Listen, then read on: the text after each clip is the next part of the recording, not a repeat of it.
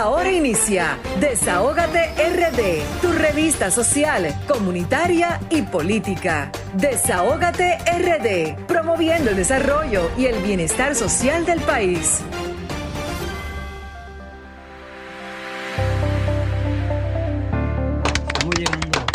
Muy buenas tardes, damas y caballeros. Sean todos y todas bienvenidos y bienvenidas a su espacio Desahógate RD por Sol 106.5, la más interactiva. Hoy es sábado 23 de enero del año 2021 y son las 5 y 1 en todo el territorio nacional. Grisel Sánchez. Muy buenas tardes, República Dominicana. Muy buenas tardes a nuestra gente de aquí, de allá y del mundo a nuestra plataforma social comunitaria. Un beso y un abrazo desde Desahogate República Dominicana, el toque de queda de los sábados.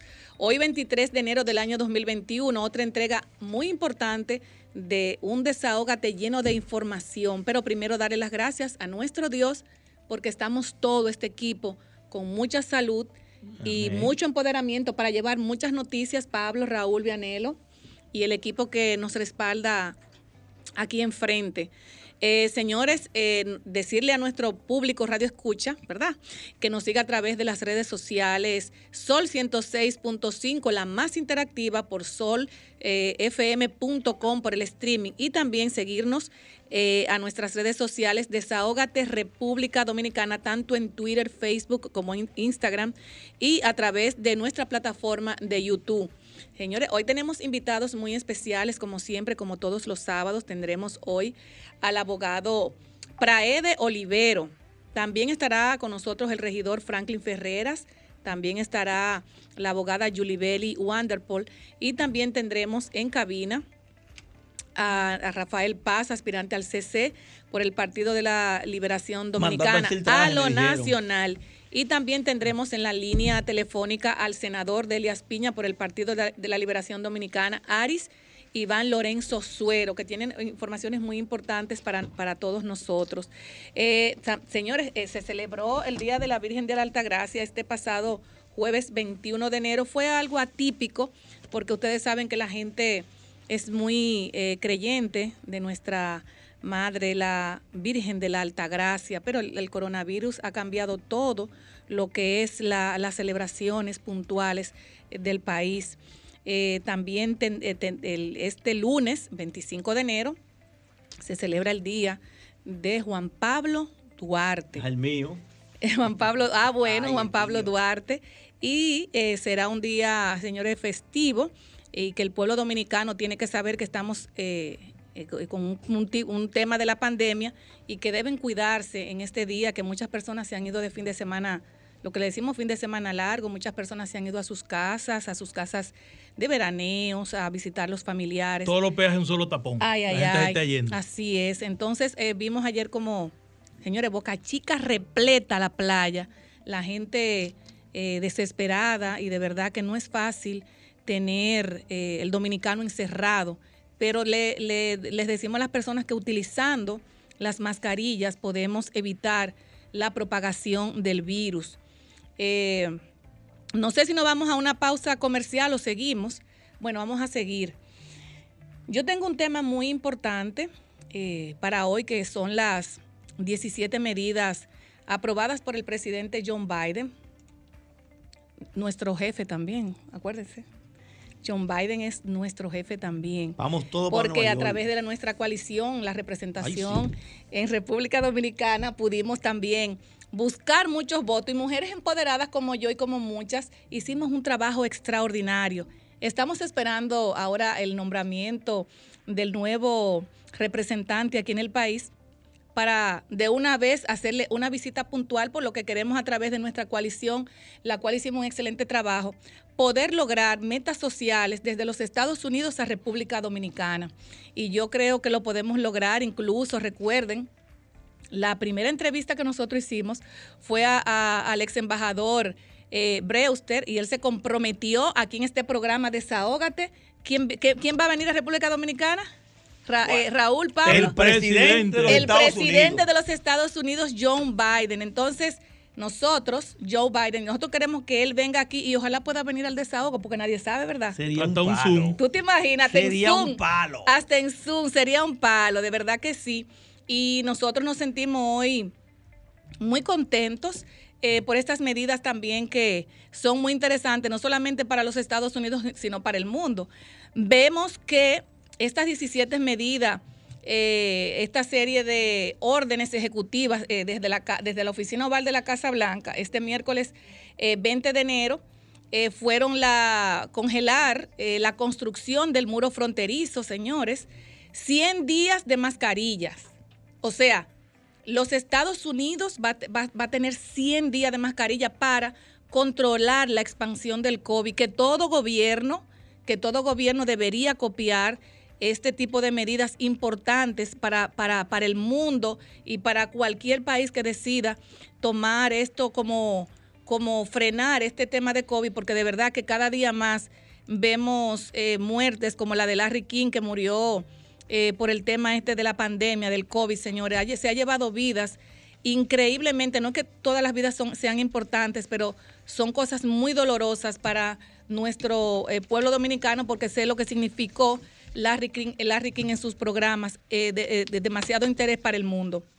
El regreso al Acuerdo de París también, suspender la salida de la OMS, eh, que ustedes saben que cuando estaba el expresidente Donald Trump, suspendió, o sea, le, puso un obstáculo a la Organización Mundial de la Salud y entonces el presidente Joe Biden eh, tomó estas medidas para que no se siga eh, eh, dando este tipo de cosas.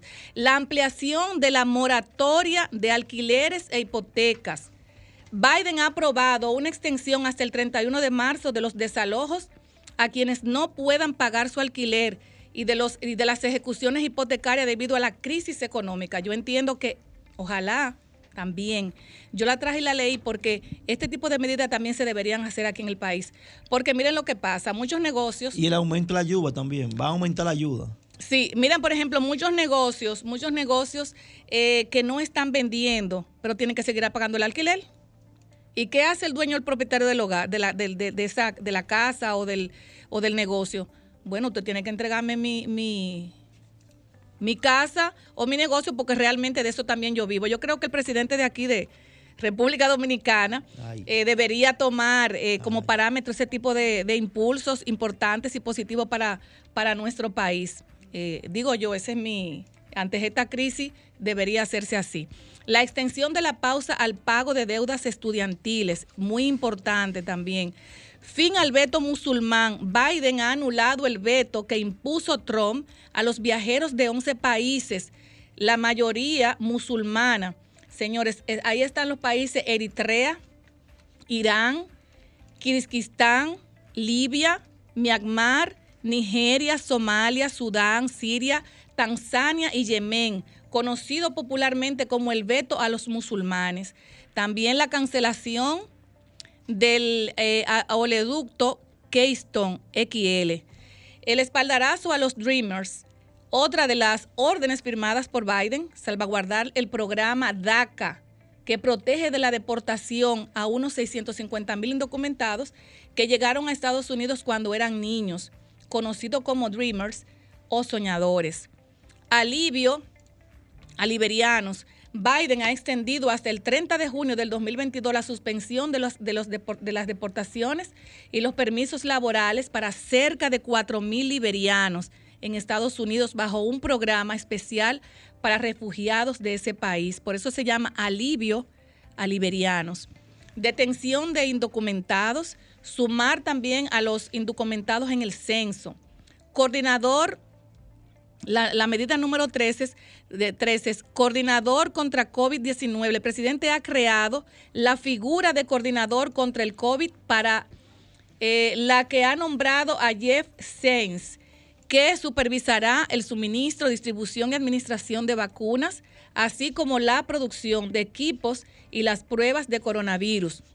Fin, esa es la número 14, fin de la comisión 1776 protección laboral LGTB, LGTBQ, y también el compromiso ético. El compromiso ético dice que el presidente ha aprobado una orden eh, que obligará a los cargos de confianza en el gobierno federal y a firmar un compromiso ético prohibiéndoles actuar, actuar bajo interés personal. Y la número 17, congelar medidas de última hora de Trump.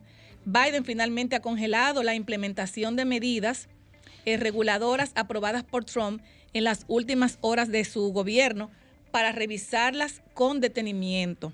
Quise traer estas 17 medidas porque me, gustó mucho ver lo que tiene que ver con el alquiler, lo que tiene que ver con las becas estudiantiles y demás. Señores, y hasta aquí mi, mi comentario. Y ahora voy a pasar a mi querido compañero Raúl Germán, que tiene informaciones muy importantes para todos. Adelante, Raúl. Muchas gracias, Grisel, por ese recorrido por, digamos, por Estados Unidos y el nuevo presidente Joe Biden que sustituye a Donald Trump. Y ahí justamente voy a decir algo de unos de un minuto. Mucha gente estaba preguntando por qué, por ejemplo, Donald Trump se queda con la cuenta de Twitter de la Casa Blanca, que ahora se llama en inglés la Casa Blanca con el número 45. Y también sucedió aquí con la cuenta de la Presidencia de la República, yo escribí un artículo, un breve artículo sobre eso y lo pueden buscar en internet o en CDN, que esas cuentas no, no con la intención de Twitter de que quede una memoria histórica, porque usted sabe que el que entra nuevo lo que hace es que elimina los contenidos del, del, antecesor. Y para que tampoco haya una competencia desleal, porque tú tienes 8 años con una cuenta, 10 años, 6 años, el tiempo que sea 4, obviamente que se va a ver mucho más lo tuyo que lo del otro. Y lo que, se pasa, que lo que pasa regularmente con esas cuentas es que entonces se quedan, se quedan esas cuentas en manos del antecesor. El gobierno de Danilo tiene gobierno de Danilo y ahora el gobierno de Donald Trump se queda con la Casa Blanca número 45. Yo quisiera rápidamente dar el contenido del decreto número 3721 porque justamente ahora cuando venía de camino, vi mucha gente que estaban siendo detenidas y van a ser apresadas porque pensaron que las medidas del decreto número 3721 entran en vigencia hoy y no es así. Las medidas entran en vigencia el, próximo miércoles, 27. Y eh, digamos que cuáles son las disposiciones generales de este, de este eh, decreto. El artículo 4 habla del horario del toque de queda, señores.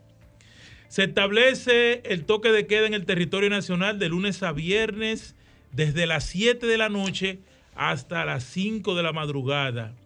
Y los sábados y domingos desde las 5 de la, de la tarde hasta las 5 de la madrugada. El artículo 5 establece claramente que la gracia de libre circulación será de tres horas de todos los días. Eso significa que de lunes a viernes, sin importar que sea día feriado o no, vamos a tener una gracia de circulación hasta las 10 de la noche. Y sábado y domingo vamos a tener entonces una gracia hasta las 8 de la noche. Y recuérdense que nosotros fuimos abanderados la semana pasada y a propósito de las declaraciones que dio el ministro de Salud, que también el, gabinete de salud eh, puede decir que para mí tomó en consideración eh, parte de los consejos que dio el, el ex ministro Cárdenas. y se tomó en cuenta lo que hemos dicho nosotros aquí. Porque si una gente tiene una tienda, tiene un taller, un pequeño negocio que no es de comida, no es de, de bebidas, bebidas comestibles, ¿Qué usted está haciendo con todos esos negocios? Lo está llevando a la quiebra. y estas personas que tienen sus negocios familiares en las playas de Palenque, de Boca Chica y otras playas del país, también los estamos llevando a la quiebra. Los saloneros los estamos llevando a la quiebra sin necesidad. Obviamente, sabemos que hay una situación de salud imperante y grave que nos tienen un estado, en un estado de emergencia. Pero lo que hemos hecho durante este año, que casi tenemos en ella, en la República Dominicana, es aprender a convivir con ella. Sabemos que en el camino muchos se van a morir, otros se van a infectar, eso lo sabemos. Pero lo que hemos dicho aquí es que el gobierno lo que tiene que hacer es que simplemente es regular las cosas. Los drinks y los colmadones, que son, digamos, unos focos grandes para la contaminación y las playas públicas, entonces el Estado es el que tiene que hacer un trabajo importante con los dueños de esos establecimientos. No puede ser que el dueño de un drink te quiera tener igual que antes 300, 400 personas en un espacio como este, más pequeño que este, y la mayoría de personas sin mascarilla, porque se sabe que el que esté escuchando música alta está en un lugar abierto, obviamente que se va a quitar la mascarilla, y si tiene el COVID al estar eh, liberando partículas de saliva, obviamente que va a ser mucha, va a contagiar a muchas personas. Entonces, ¿qué es lo que tiene que hacer el gobierno? Regular esa parte, pero si una gente tiene un restaurante, que en los restaurantes no hay problema, porque tú tienes seis personas en una mesa y hay distanciamiento entre una mesa y otra. Si tienes un bar, pasa lo mismo. Entonces, lo que hay es que poder eh, permitir que el negocio, el que tiene una tienda también, como los supermercados, nosotros vamos y compramos, y a pesar de que hay muchas personas, nadie está hablándote encima en un supermercado. En el banco tampoco nadie te está hablando encima. Es verdad que muchas veces cuando hay una situación de que hay pagos atrasados, los bancos se hacen tumultos pero todo el mundo tiene su mascarilla, que no es lo mismo una persona que tenga síntomas de COVID, esté contagiado con el COVID, con mascarilla, a una persona que no tenga síntomas de COVID. Y yo quiero rápidamente entonces eh, decir que el tribunal, el Consejo Nacional de la Magistratura, ayer dio a conocer los nombres de María del Carmen Santana de Cabrera, Eunicis Vázquez Acosta, José Alejandro Vargas Guerrero y Manuel Ulises Bonelli Vega como los nuevos cuatro jueces que van a integrar el Tribunal Constitucional de la República Dominicana y ratificó a Francisco Ortega Polanco como juez de la Suprema Corte de Justicia. Ortega Polanco, que ha sido el juez de primera instancia que ha llevado el caso de Brecht, sobre todo Juan, José Alejandro Vargas está trabajando, estaba trabajando, no sé si seguirá, hasta hace una semana con el caso llamado, denominado la Operación Antipulpo y otros casos importantes también como el de César el Abusador. Y bueno, el currículum de estos cuatro jueces es tan grande como este edificio. Si es por preparación académica, científica, eh, tenemos cuatro buenos jueces. Ahora bien, pierde la Suprema Corte en tres de ellos Alejandro Vargas, Carmen Santana y Unices, tres grandes jueces. Y obviamente que en la parte penal la República Dominicana tiene que fortalecerse. Y lo que nosotros deseamos es que estos cuatro nuevos jueces del Tribunal Constitucional entonces puedan desde allí, desde allí, emitir sentencias amparados, sujetados a la Constitución de la República, que aunque sí se movió para el 26 eh, para el 25, el día de Duarte. Recordemos que el 26 es el día de la celebración, el día de fiesta es coyuntural para que la sociedad dominicana no olvide nunca el día en el cual nació el padre de la patria. Vamos a una pausa y retornamos. Desahógate RD, tu revista social, comunitaria y política.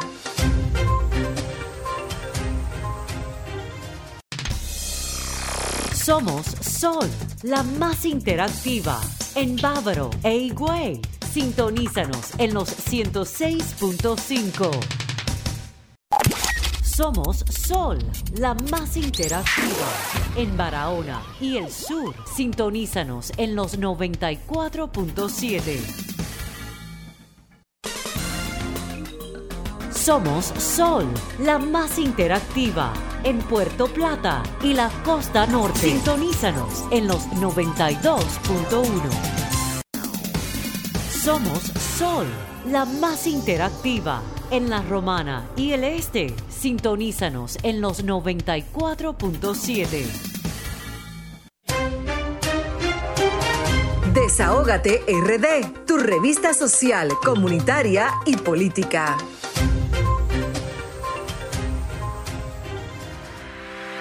9 de la tarde, sábado 23 de enero del año 2021. Vianelo Perdomo. El profesor. Buenas tardes, mi querido Vianelo. Gracias, Grisel. Saludo Raúl. Saludo Pablo. Saludo a nuestros amigos Radio Escucha. Eh, yo quiero apuntalar un poquito en el comentario de Grisel y decir, yo no sé por qué el presidente Joe Biden tuvo que emitir 17 cuando con el último bastaba. Eliminar lo que hizo Donald Trump. Eso es lo que hizo el último, el 17. ¿eh? Con eso bastaba. Sí, y a propósito de esa juramentación, ¿ustedes vieron el traje de la vice? Bueno, eh, estaba muy bonito. Pues ese traje lo confeccionó. Lo confeccionó José Dolores de Jesús Martínez, un dominicano. Así es. Confeccionó ese traje. Señor, esta mañana, ocho y media, nueve, la comunidad de La Gina fue escenario de un multitudinario acto que se convirtió en marcha caravana que terminó en Yamasá. ¿Cómo? Sí, señor, eso fue el grupo del joven que nos visitó el sábado pasado. Que están luchando por el río Osama y se oponen a la extensión de la presa de cola de la, Barry Ngol. Señores, el lunes de, esta, de la semana que termina hoy, el presidente Luis Abinader volvió a celebrar el conversatorio al que ya nos tiene acostumbrado. Eh, a mí me hubiese gustado un conversatorio como más espontáneo. Me lució muy montado el conversatorio porque ya tenían, por ejemplo, tres comparecientes en Zoom que se ve que fue muy, muy bien cuadrado. No hay nada espontáneo ahí. Me, pero hay, hay, yo no quiero apuntalar tanto en todas las cosas que pasaron, pero me quiero parar en que el presidente Luis Abinader se refirió a por lo menos 11 inauguraciones. Por lo menos 11. Habló de Hospital de Cabral, habló de carreteras, habló de tal o cual programa. Y fíjense que cuando él dijo, por ejemplo, obra que tenía siete años construyéndose, eso es continuidad del Estado, pero yo creo que deben ser como más, como más puntuales. Por ejemplo, decir, el Ministerio de Salud Pública comenzó en tal año a hacer esto, esto, esto, y lo estamos entregando ahora porque lo terminamos. luce como que, que, son cosas que se construyeron en los últimos cinco meses. Esto es imposible. Él le pasó balance a sus cinco meses, naturalmente, con luces y sombras.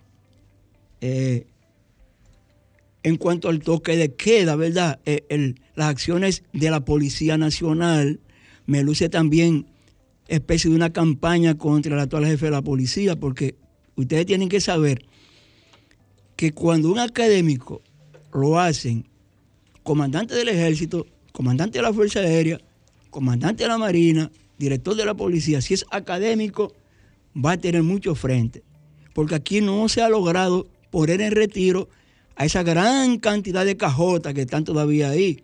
Y los cajotas quieren ser jefe, quieren ser director de la policía, quieren ser comandante de la Marina, del Ejército, de la Fuerza Aérea. Eso tienen como 40 y pico de años ahí. Exactamente, exactamente. Entonces, eso, por ejemplo, el jefe de la policía, ese es uno de los policías más preparados que tiene República Dominicana. Muy humilde. Más preparado. Ese hombre ha venido de hacer cuantos cursos policiales hay y ahora lo hacen director de la policía, pero ojo, ahí hay unos, hay unos magnates que tienen 20 años esperando ser jefe de la policía. ¿Y qué te hacen? Son comandantes que fueron entrenadores, que tienen unos coroneles en, los puestos regionales y locales que le siguen. ¿Y qué hacen? Vete, méteme cuatro palos a ese para que digan que es la policía. Y no es la policía es para hacerle una campañita en contra del actual jefe de la policía. O sea, con eso hay que tener un poquito, un poquito de cuidado. Ahorita hablábamos, antes de venir al programa, de cómo se están disparando los precios de los artículos de primera necesidad. Ahí sí. Los precios siguen subiendo.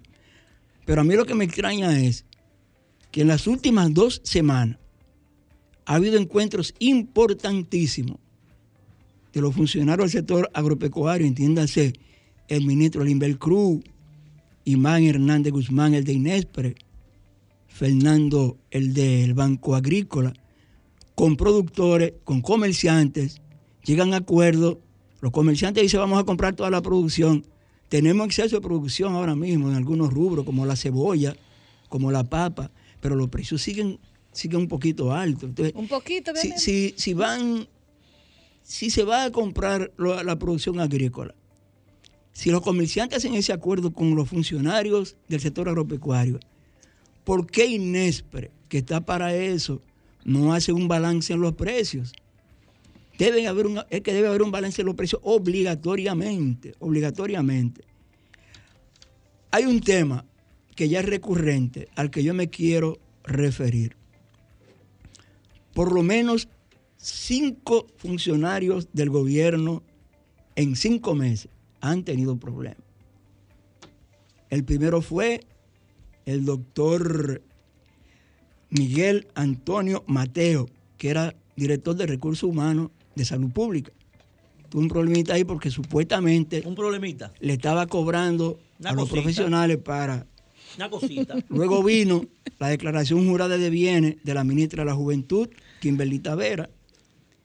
El tercero fue Víctor Polanco, viceministro de Interior y Policía, que manejaba el asunto de tenencia y posesión de armas de fuego. El cuarto bate fue el director del Instituto Agrario Dominicano, Leonardo Faña, Ay, mi madre. con el pequeño lío de falda que le está afectando en este momento. Y el número 5, mi amigo, es compañero de trabajo en el Ayuntamiento del Distrito Nacional, Ángel de la Cruz, Ay. presidente de la Comisión Presidencial de Apoyo al Desarrollo Provincial. Ahí hay un lío porque la nómina era de 2 mil millones de pesos y de pronto subió a 28 mil. 28. Eran, qué sé yo, eh, 28. eran unos 63 empleados que tenía esa oficina, ahora tiene mil y pico. 648 fijos y con unos 600 nominales, o sea, mil y pico. De 50 Eh, eh, mil. Eh, todos los casos, según dijo la vocera de la presidencia, Milagro Germán, Ay, están bajo investigación. Yo digo, bueno, uno bajo investigación administrativa, pero el de Leonardo Faña ya cayó en el ámbito judicial, porque ya hay un procurador fiscal que tiene a cargo eso, y al asumirlo un procurador fiscal ya está obligado a un tribunal a asumirlo. Entonces vamos a ver, yo quisiera un minuto, terminando, ¿verdad? El Partido de la Liberación Dominicana ya ha terminado con el proceso de inscripción de sus candidatos. Eso es bueno. La lucha por la Secretaría General parece que pinta onda, porque ya además de Charlie Mariotti, Aritipo Vidal y entre comillas José La Luz, también se sumó ahora Andrés Navarro. ¿Por qué entre comillas? Entre comillas, Sí, porque porque, él- él- él porque él, tiene un está, tema. él no está de acuerdo con la metodología que se está usando. Dejó abiertas tres posibilidades ahora mismo, Sí, que fue o, man- o inscribir la candidatura Y para aceptar lo que apoyar, lo, para apoyar lo que hay. Entonces ahí él va a estar en contra de lo que él llama contrarreforma. Impugnarla en los tribunales administrativos o irse del partido. Por eso digo que entre comillas. Pero yo quiero que me permitan un minuto, porque el periódico Vanguardia del Pueblo, órgano del Partido de la Liberación Dominicana, dedicó un editorial al secretario general renunciante, Reinaldo Párez Pérez. Yo quiero que me permitan leerlo, si es posible. Ellos lo titularon Reinaldo, un militante como lo ideó Juan Bosch. Las expresiones solidarias hacia Reinaldo Párez Pérez, secretario general del Partido de la Liberación Dominicana, al describir su situación de salud y compartir las recomendaciones de los profesionales de la salud que le limita las actividades que le puedan generar estrés, demuestran la alta valoración que tiene Reinaldo en la sociedad. La dirigencia nacional del PLD se pronunció al igual que la dirigencia media y de base, lamentando la salida provisional de Reinaldo del ruedo partidario, quien informó que solo optará por una membresía pasiva en el comité central. Cuánta sinceridad y franqueza en la comunicación enviada a sus compañeros y compañeras del organismo, el comité político del PLD, del cual es secretario general desde el 2001, siendo ratificado en los congresos 7 y 8. Junto a su carrera a lo interno del Partido de la Liberación Dominicana, Reinaldo desarrolló con eficiencia funciones como regidor, diputado, senador de la República, presidente del Senado y presidente de la Asamblea Nacional. La historia tiene el registro de la maestría y autoridad en el manejo y coordinación de la Asamblea Revisora de la Constitución, que generó el texto constitucional del 2010, modifi- modificado posteriormente teniendo de base un proyecto de su autoría. Reinaldo, como humano al fin, tiene sus críticos, como político sus adversarios, pero la ponderación a su actuación en la vida política, en la vida pública, desde el ámbito partidario, opositor, profesional y del pueblo en general, que lo eligió con altísima votación sus representantes en el Congreso de la República, hablan de su bondad, espíritu solidario, hermandad, respeto y sobre todo de su compromiso. Un fiel dirigente, disciplinado, preparado, democrático, participativo, honesto, afable, comprensivo, sincero, reflexivo, identificado con la armonía, cualidad a la que apeló contribuyendo así con la unidad partidaria, originaria de los triunfos electorales del PLD y su ejemplar obra de gobierno. Reinaldo Pared Pérez, un militante como le dio Juan Bosch, se sinceriza y le dice al PLD que por ahora asume una militancia pasiva, como lo hizo en su momento el líder histórico del partido. Aunque no nos esperanzamos de que el desarrollo, aunque nos esperanzamos de que el desarrollo de la ciencia de la salud y su voluntad y su deseo de servirle a su pueblo generarán su pronta recuperación para contar con su experiencia y templanza en la necesaria preservación y consolidación de la principal obra del maestro Juan Bosch, el Partido de la Liberación Dominicana. Reinaldo, te comprendemos, pero el país te necesita salud y pronta recuperación. Bien. A mí me encantó. Ahora nos vamos, nos vamos con el compañero Pablo Fernández que tiene informaciones interesantes para nuestro radio escucha. Adelante, buenas Pablo. Buenas tardes, buenas tardes. Muchas gracias por la oportunidad. Eh, para empezar la tarde de hoy, ganaron las águilas. Excelente. Ganan las águilas. A los aguiluchos, felicidades, señores. El lunes ganan las águilas y empataron con el glorioso Licey en Corona, la número 22. Un torneo eh, que tuvo que ver, verse muchas veces suspendido, con muchísimas dificultades, pero gozamos. A los que nos gusta la pelota, gozamos. Eh, mi esposa brincó de alegría. Yo soy liceísta, pero ella es aguilucho.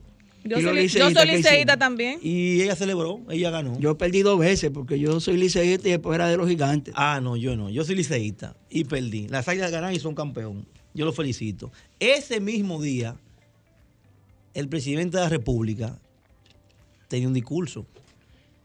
Y fruto de ese juego, ese discurso, muy poca gente lo vio. Sí. Muy poca gente lo vio. Lo vieron los que ven todos los discursos. ¿Por líder. qué? ¿Por qué? Porque ya los discursos del presidente, no sé si estamos mal acostumbrados, ¿verdad? Que el presidente no hable tanto. El que nos toca ahora habla mucho, es muy expresivo y le gusta mucho comunicar. Entonces, se, está perdiendo como el interés en escuchar al presidente de la República y la gente decidió en esa oportunidad ver el juego de pelota, como en el caso nuestro.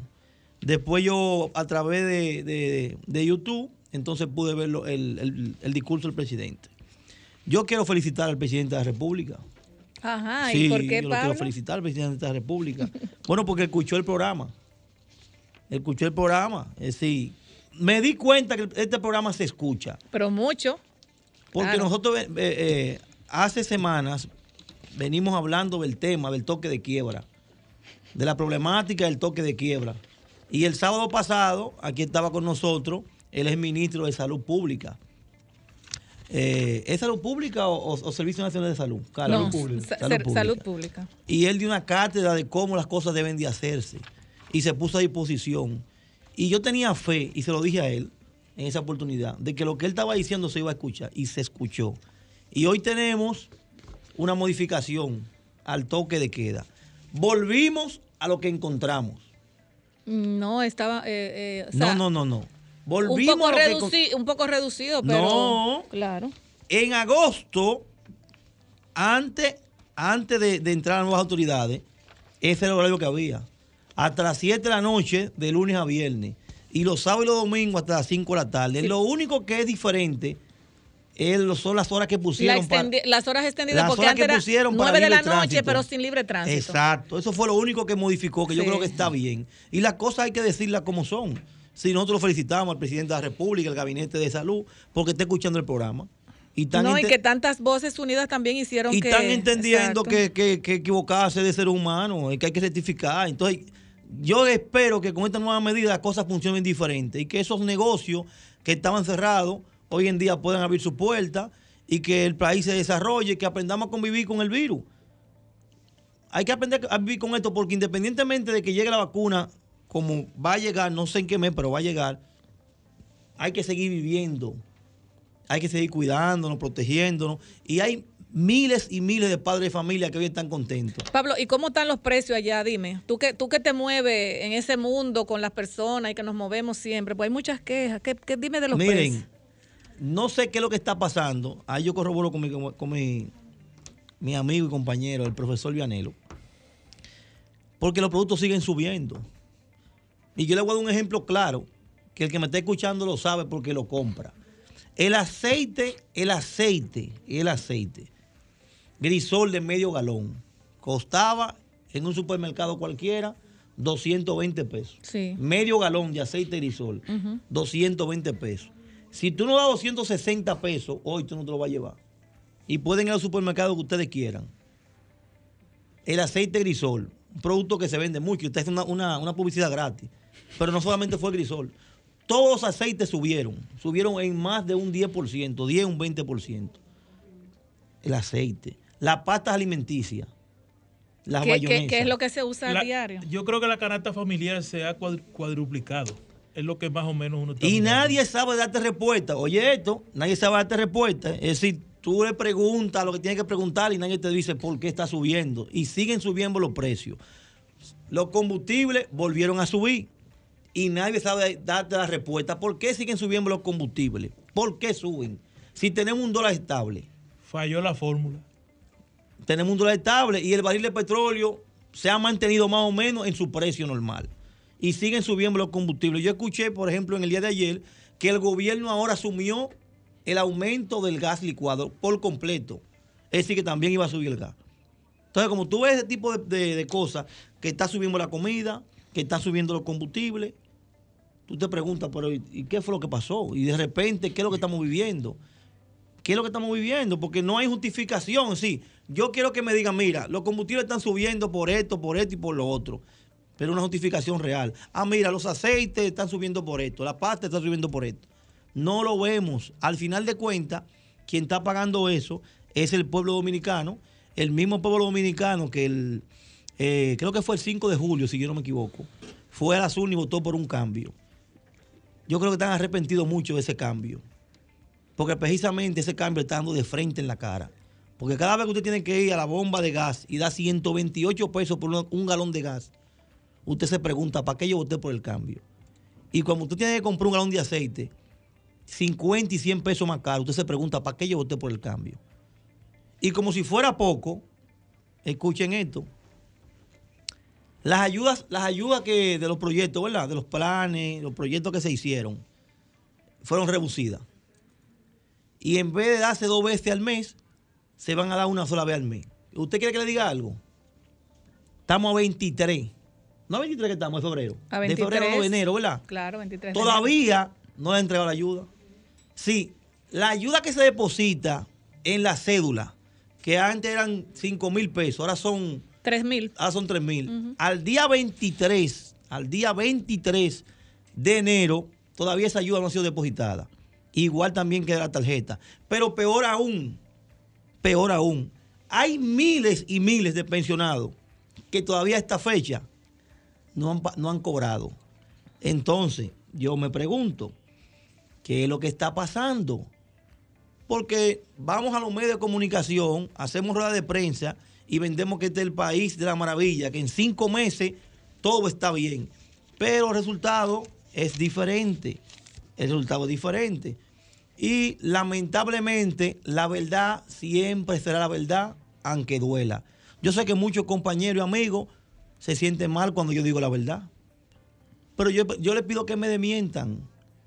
Esto no es un asunto de hacer daño a nadie, es decir las cosas como son. Lo que está bien, está bien. Yo felicito al presidente porque escuchó Desahoga TRD.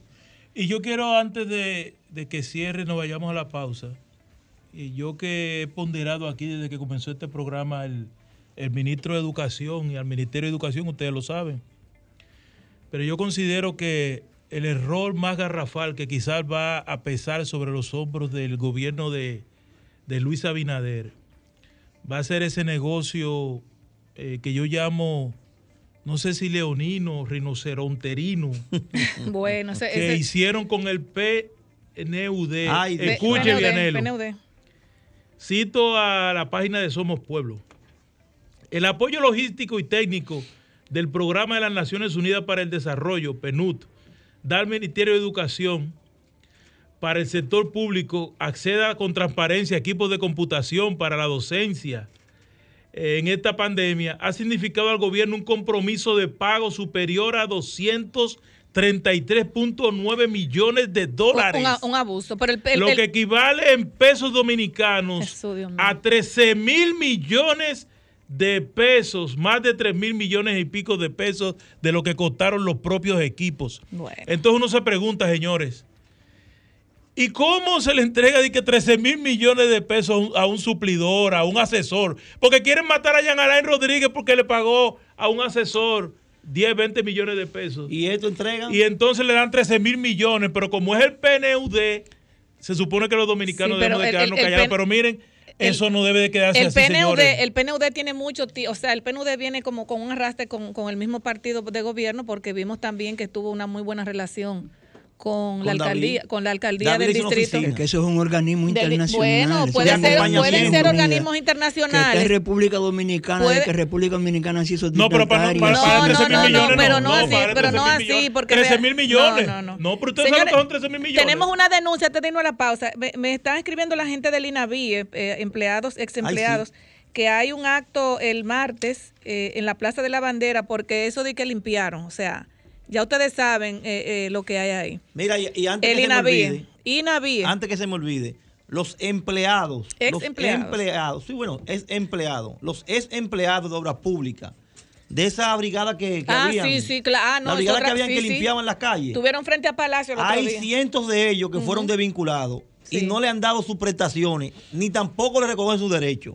Ya que- en- ellos se han manifestado en varias oportunidades, la frente al palacio. No, ellos van a hacer otra. y no van- le hacen caso. van a hacer si tenemos acto. tanto dinero como anunciamos a cada rato en los medios de comunicación, entonces yo lo que le pido es que de ese montón de cuartos que tenemos nosotros, le pongan su chilito a esa gente que nos necesitan, que son padres de familia y madres solteras, que ustedes lo ven ahí en los videos, que trabajaron y que tienen como demostrar que trabajaron. Entonces, no sigamos abusando de la gente sin necesidad.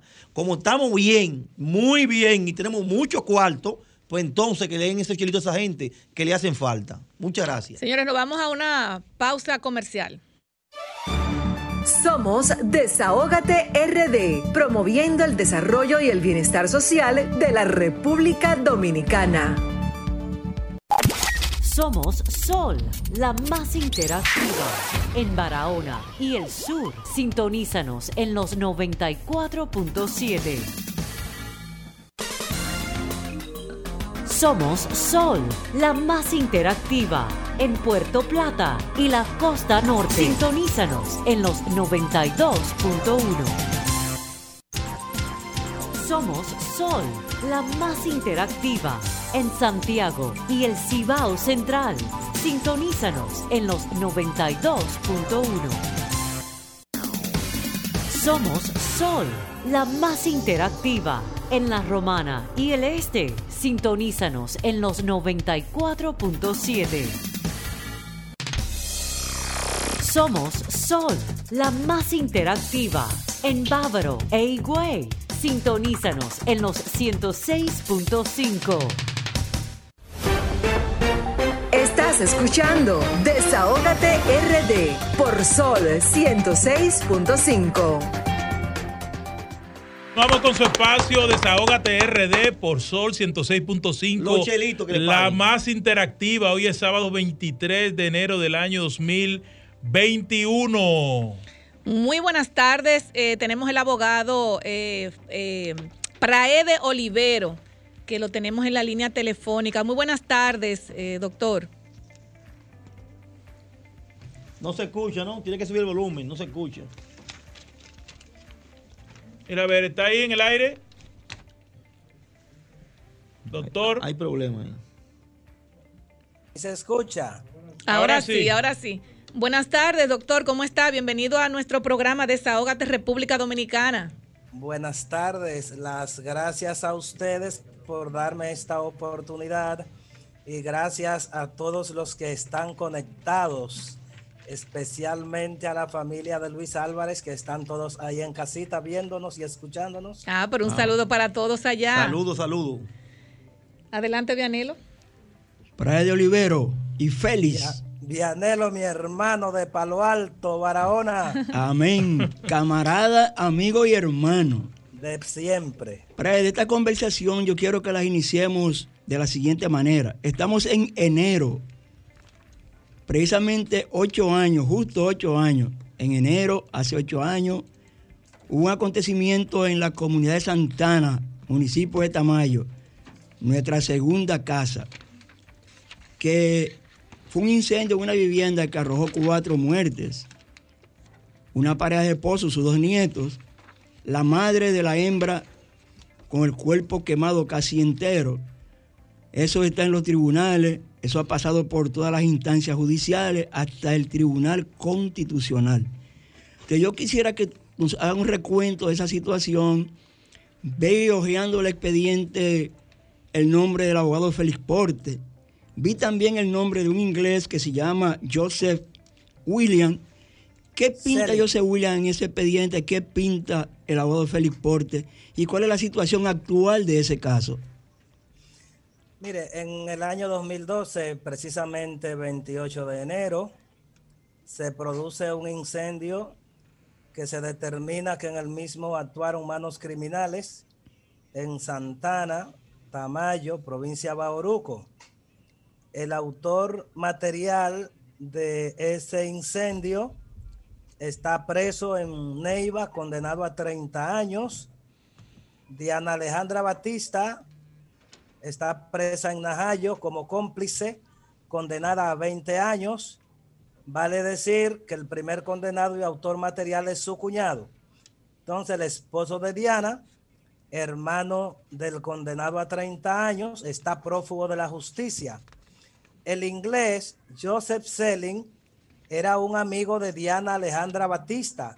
Con él parece que le iba muy bien en lo económico hasta que Joseph Selling conoció a Esperanza Brito y entonces entabló una relación con Esperanza Brito. Vino esta señora Diana a Tamayo, visitó los padres de Esperanza y les dijo que dejara a Joseph tranquilo, que se lo dejara como hombre, porque si no les iba a dar donde más le duele. Le abrió el tanque de gas en la casa, pero en la ocasión los vecinos lograron impedir que se produjese el fuego. Pero días después, en la noche, le cerraron la casa por fuera, tiraron combustible, ahí estaba todavía parte del combustible cuando llegaron los técnicos de los bomberos, de la policía, y llegó el fiscal de Neiva para hacer una inspección. Entonces se determinó que no fue un cortocircuito, que fue un incendio provocado y que actuaron manos criminales. El proceso de Neiva discurrió sin mayores inconvenientes porque los abogados del imputado se limitaron a respetar las normas. Este proceso se conoció en los años 2013-2014 y culminó con esa sentencia que condena al autor material a 30 años de prisión. La sentencia de Bauruco tiene el número 78 y es del año 2013, la del primer grado, confirmada por la Corte de Barahona, confirmada por la Suprema Corte de Justicia. ¿Qué ocurre en el caso de Diana Alejandra Batista? Ella se va a España, es apresada allá, se inicia un proceso para la extradición y es extraditada después de ella oponerse a la extradición en la audiencia española. Pero los fiscales en España, en combinación con la Procuraduría General de la República, lograron la extradición. Es llevada a Bauruco, donde corresponde el caso, y allí empiezan las maniobras fraudulentas del abogado Félix Portes, que entra al caso en el año 2015, cuando es extraditada Diana Alejandra Batista Céspedes. ¿Qué hace cuando Diana es condenada o se le impone la medida de coerción, que es el numeral 7 del artículo 226 del Código Procesal Penal, es decir, prisión preventiva. Pues Félix Porte falsifica un certificado médico para decir que Diana estaba lactando, dando el seno, cuando su último hijo ya tenía cinco años. Una investigación lo determinó. Para homologar ese certificado médico falso, usaron la fiscalizadora de tránsito de Barahona, porque no podían sorprender al fiscal ni al procurador que estaban al tanto del caso. Cuando descubrimos el fraude, se recurre al INACID y el INACID anula ese certificado médico y se queda presa Diana Alejandra Batista. No se le varía la medida de coerción. Más adelante falsifican otro certificado médico para decir que la familia de los fallecidos agredió en el tribunal a Diana Alejandra Batista. Hasta le colocan, le colocan curitas y demás para decir que el hecho era real, que estaba herida, pero solo estaba eso en la cabeza de ellos no lo vio un policía, un fiscal, un juez, un ciudadano. Y usaron al notario Manuel Odalís Ramírez Arias para falsificar un acto notarial en el que siete testigos decían que ese acto ocurrió. Cuando buscamos los testigos dijeron que ellos no habían firmado eso. Resultó ser falso el certificado médico. Falso el acto del notario y los siete testigos. Y esos testigos presentaron querella por falsificación contra Porte y Diana Alejandra Batista y en estos días se le va a conocer a Porte y a Diana medida de coerción. ¿Qué día? ¿Qué día y otras falsificaciones. ¿Qué día es? Eh, ¿A qué día hay fijado para esa audiencia? Sí, nos quedan, nos quedan dos minutos para Ede. Denos esa información puntual, por favor. El sonido de ustedes hacia acá. El sonido de ustedes hacia acá a veces me falla. No sé el mío hacia ustedes. ¿Qué día y dónde es la audiencia contra Portes? Bueno, la audiencia va a ser por ante el juzgado de atención permanente de Barahona. Y la solicitud de fijación de audiencia la depositamos en estos días y estamos esperando el auto para que nos digan el día en que la vamos a conocer. Pero todo el país se va a enterar de cuándo se va a conocer a esta audiencia. En principio debía agregar que en esa casa murieron los dos viejitos, los dueños de la casa. Murió un niño, murió un joven, los cuatro calcinados, y Stephanie, una joven que logró sobrevivir y ayudar a esclarecer el crimen, tiene quemado el 25% de su cuerpo. Ahora, ¿qué ha ocurrido en estos días? Que esto ha vuelto a la opinión pública después de cinco años.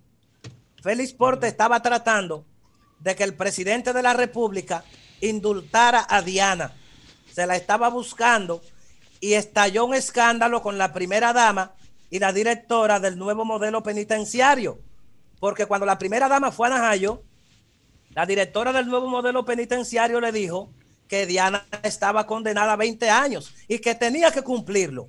Vino una protesta de deportes usando de manera indebida eh, la foto de la primera dama y así pudimos conocer un nuevo fraude que había montado Félix Porte. había logrado por la complicidad del fiscal de San Juan, meter a la cárcel uno de los testigos del juicio, a David Mateo Ruiz, que fue el capitán de los bomberos que hizo la inspección del incendio. Doctor, sí. usted que es propietario de radio y de televisión, sabe que el tiempo aquí es, un, traidor. Vamos a cruzarle una invitación para después de la audiencia. sé. Así es. Y agradecerle que haya atendido respondernos esta pregunta. Estamos dándole seguimiento a ese caso porque nos duele también por nuestra condición de campesino del sur. Muchísimas Sin embargo, gracias. Le pido 30 segundos, nada más. Lo que pasa es que tenemos un invitado y ya, lo tenemos. vamos a darle 30 segundos y, y, 30 nada más. Sí. Los fraudes no solo han sido en Bauruco, en Barahona, en San Cristóbal, en la capital, en la misma Suprema Corte de Justicia, sino que Félix Porte, detrás de 20 millones de indemnización que embargamos, y embargamos por el duplo 40 millones, se ha ido a Macorís a montar un fraude donde logró llevar a Quirinito, y hacerlo aparecer muerto. Porte es el responsable de lo que ha pasado con Quirinito. Lo conocimos en Macorís cuando nos llevó a unas audiencias fraudulentas en Macorís. Y luego nos llevó a Santiago Rodríguez buscando lugares complacientes para hacer en este proceso lo que le da la gana. Muchísimas gracias, doctor. Bueno, ahora eh, tenemos en cabina un aplauso a a, nuestro amigo Franklin Ferreras, regidor, más votado a circunscripción número Regidor y aspirante. y eso que yo no voté por él. ¡Ay! Oye. No, yo voté por milagro, todo el mundo lo sabe. Okay. ¿Por qué? ¿Por milagrito? Sí, por la traidora. Ay, eso lo dijo usted, Danilo. Mire, tenemos aquí a, nuestro amigo, el regidor Franklin Ferreras, aspirante al Comité Central por la circunscripción número 3. Uno de los regidores más votados y más queridos de la circunscripción número 3. Buenas tardes, profesor. Adelante, esos micrófonos son de usted. Dígame. Bueno, no se sorprenda que tú es así. Sí, sí. Buenas tardes. Danilo no tiene pelo en la lengua, Buenas así. tardes, Grisel Sánchez, Raúl, Yanelo, perdón. el aire. Pero es que él sabe que yo no voté por él. Pablo Fernández. ¿Usted votó su voto? Usted votó porque mire, ese que usted va al lado suyo, enseñó cómo se sacan votos. En octubre dio una pela. Y en marzo dio otra. Y ahora va a dar otra pela, ese que está sentado ahí.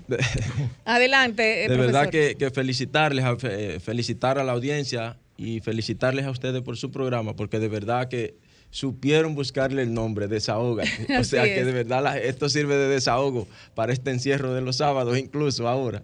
Y la gente con la queja en la calle, incluso ahorita me llama una incómoda porque se monta en un vehículo y entonces ya siente la gente que mira que el gas y la gente empieza que, lo, que el aceite que, y entonces ella le dice pero ustedes querían el cambio sale sí pero que los otros estaban cogiendo, digo, es una percepción que montaron y entonces a partir de ahí ya la gente, pero la gente está, pero, pero mire, muy arrepentida, de verdad que sí, la gente está, Pablo, como usted no se imagina, en la calle. No, yo lo vivo a diario, profesor. Y mire, y si nosotros nos vamos a, educación, usted dice, Profesor, de eso le quería preguntar, ¿cómo usted evalúa el año, el año escolar?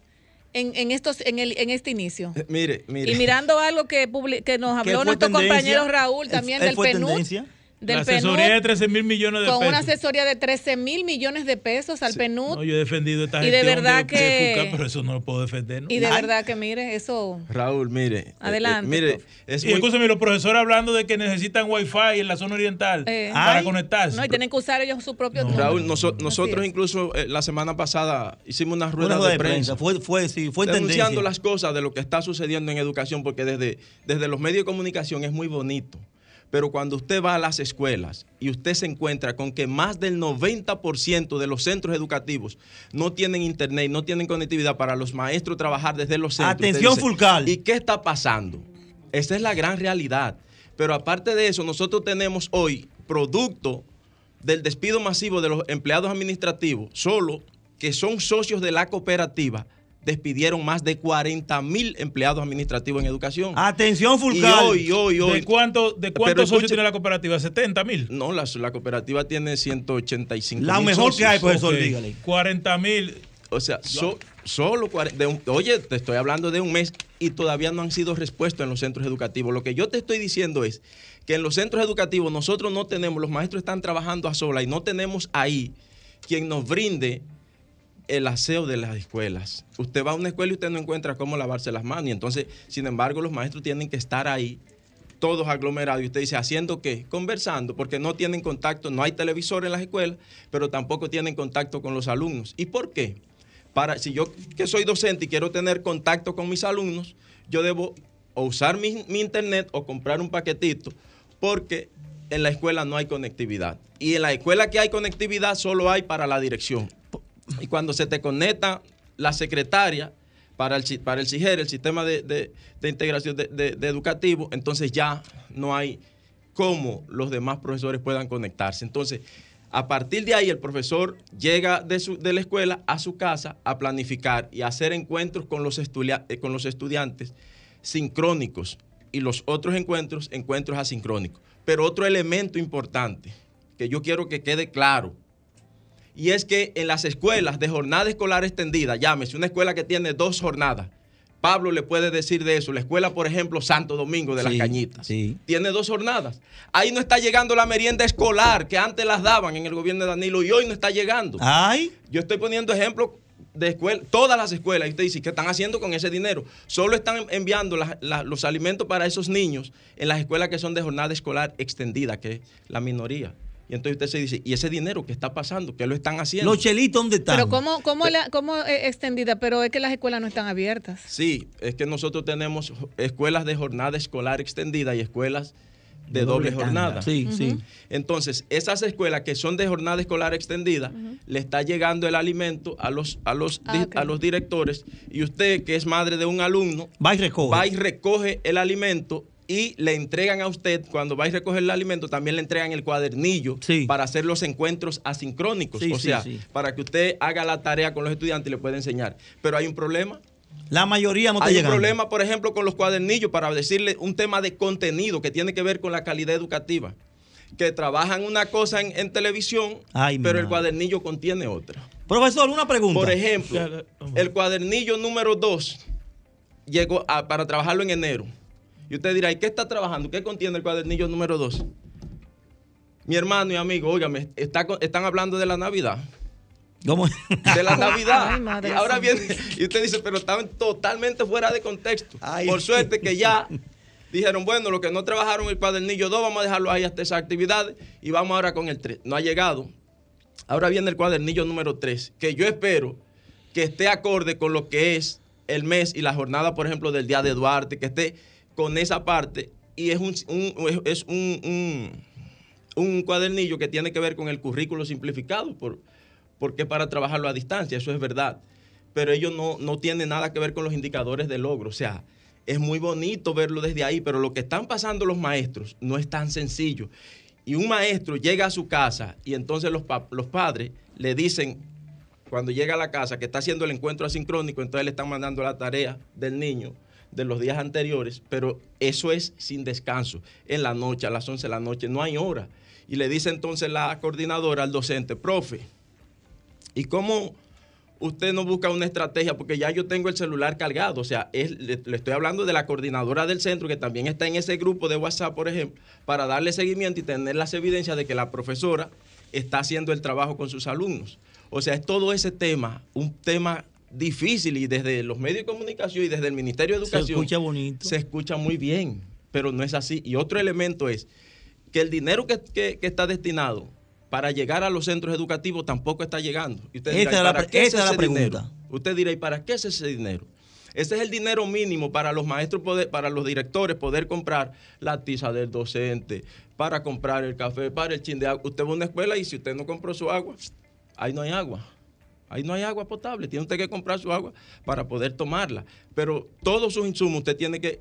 Y usted dirá, pero y entonces si vamos a hacer un trabajo, por ejemplo, con los alumnos para, para el tema de, de la, del trabajo asincrónico, del trabajo sincrónico, ¿cómo yo saco una copia? No, usted tiene que sacarlo de su propio peculio, de sus recursos también, del ya reducido salario del docente. Y usted dirá, ¿y cómo reducido? Oh, sí, está reducido porque le aumentaron el pasaje. Está reducido porque le aumentaron el aceite. Está reducido porque le aumentaron el gas. Está reducido porque todo ha ido subiendo. Y entonces el poder adquisitivo del docente hoy es más del 10%. O sea, de, hace, de hace cinco meses. Y usted dirá, pero ¿y cómo? Entonces nosotros estamos exigiendo que se ponga atención a esa situación de los docentes, de los maestros, que están pasando y que es muy fácil. Y el otro tema es el tema del COVID. A nosotros se nos han muerto muchísimos maestros. Sí. Y hoy en el Gran Santo Domingo nosotros tenemos más de 500 profesores infectados de COVID-19. 500, profesor. Más de 500 en el Gran Santo Domingo. Y las seccionales del Gran Santo Domingo lo han dicho y lo hemos dicho y se lo hemos reiterado. Y por eso nosotros estamos diciendo a los profesores que tienen que trabajar desde casa. Porque además de si van a la escuela a nada, ¿Qué buscan? ¿qué Enfermarse. hacen es- ¿qué- qué- ¿A qué van a la escuela? A enfermarse, a eso. Entonces le estamos diciendo, trabajen desde la casa con sus alumnos y le dan seguimiento desde allá porque además tienen el internet en su casa. El otro elemento es que nosotros tenemos ahí esos profesores ya infectados y usted se encuentra con un director de distrito tratando de amedrentar o de amenazar a los maestros. Cuando hay un maestro que está enfermo, que le dijo que está enfermo y no llevan los protocolos, sino que quieren que el maestro incluso esté enfermo, que vaya a trabajar. Usted dice, pero ve acá, y personal incluso hasta administrativo. Y con eso lo que estamos diciendo es que estamos exponiendo a los profesores, que estamos exponiendo a los, a los estudiantes, pero también a los padres, porque el padre va y tiene contacto con el maestro. Entonces, nosotros estamos, es por la salud y la prevención de los maestros y de las maestras, pero además de la sociedad en sentido general, porque cuando usted tiene un infectado en una escuela usted, y que tiene, que tiene contacto con los padres, usted tiene que cuidar eso y que Una tiene cadena contacto de con los demás. sí, Claro, claro que sí. Entonces, porque es, es, es que se, se va a propagar bastante. Profesor, profesor. vamos a dejarlo entonces ahí. Entonces vamos a otro tema ahora. Vámonos al CC, al comité al central. Comité Central del PLD. Mire. Según me dicen a mí, a ustedes dicen el atrel abusador. ¿Por qué? No, no, No, profesor, no, no. no, no, así no. ¿Qué pasa, El, Pablo? el Comité Central del, del Partido de la Liberación, el, el Partido de la Liberación Dominicana vive un momento espectacular ahora, e incluso hasta si se quiere de oportunidades, porque hay retos que superar y nosotros entonces estamos participando de esta fiesta de la democracia del Partido de la Liberación Dominicana que de verdad que es una fiesta porque hay mucho entusiasmo, hay mucha juventud, hay mucha gente nueva, hay mucha gente buena, seria, Sí, con sí. mucho liderazgo. Sangre nueva. Tiene, tiene, ahí están, ahí están. En sentido general, casi todos los aspirantes son gente que tienen muy buena reputación, muy buena acogida, muy buen trabajo, pero tienen todo lo que, todos los elementos y muchos méritos para estar en el Comité Central. Entonces, en este reto que tiene el Partido de la Liberación Dominicana, donde nosotros creemos que necesita más hombres y más mujeres empoderados, porque ya el liderazgo, la forma de ejercer el liderazgo cambió, tiene que ser un liderazgo horizontal, tiene que ser un liderazgo más comprometido, pero tiene que ser un liderazgo más humano y un liderazgo que es do- donde de mayor nivel de representación, o sea, donde haya que ser usted el representante, pero también que usted vaya y consulte con la gente y que usted también pueda canalizar las aspiraciones de lo que tienen esos, em- esos, esos, esos miembros del PLD. Entonces, en la circunscripción número 3 nosotros estamos aspirando para nosotros poder de verdad llevar un trabajo al PLD y poder entonces, con esa visión que nosotros tenemos como nuevo miembro al, miem- miembro al Comité Central, que podamos conjugar esa experiencia que está allí ya de los miembros del Comité Central y estas nuevas ideas, que nosotros podamos dar al traste con un PLD realmente renovado, pero que también podamos entonces nosotros decir con fuerza, nosotros vamos a volver a gobernar la nación y retornar al poder en el 2024, porque la gente está pidiendo que el 4% siga en educación. La gente quiere educación de calidad, pero la gente quiere estabilidad económica. Y que sea entonces un PLD que vaya con propuestas. No es tan solo la crítica, no. Nosotros vamos a hacer una oposición constructiva, que sea con propuestas, un PLD propositivo y alternativo, que la gente pueda entender, sí, aquí hay un liderazgo responsable, pero que sabe claramente a qué va, a qué va y qué es lo que vamos a hacer entonces en estos años por venir en el PLD. Brillante. Pro- profesor, tenemos Brillante, que brillante. despedirle y nos vamos. Y muchas gracias por estar aquí en Desahogate No, República ya- y tenemos Dominicana. que irnos ya. Sí, claro. Sí, sí, claro. No, porque todavía tenemos, no, no. Y ahí tenemos- está ya No, no. Rafael Paz Ahí haciendo, está, claro. haciendo Eh, swing. Profesor, usted, Claro. está- profesor, Haciendo usted tiene aquí dos, dos candidatos que ya mandan a planchar uniforme. O tú estás boicoteando No, la no, no. candidatura de Rafael, Rafael Sánchez. No, no, no, no. Ah, no. esos Dos son- candidatos esos son, CC. esos son míos y esos son buenos. Y esos van al comité central. Grábame eso, grábame Óigame, eso. Esos son buenos, esos son míos personal. Grábame esos eso. van al comité central porque los votos los vamos a conseguir allá en la circunscripción Bueno, 3. Bien, y la gente Volvemos. Volvemos. Estás escuchando Desahógate RD por Sol 106.5. Sol 106.5, la más interactiva. Una emisora RCC Miria.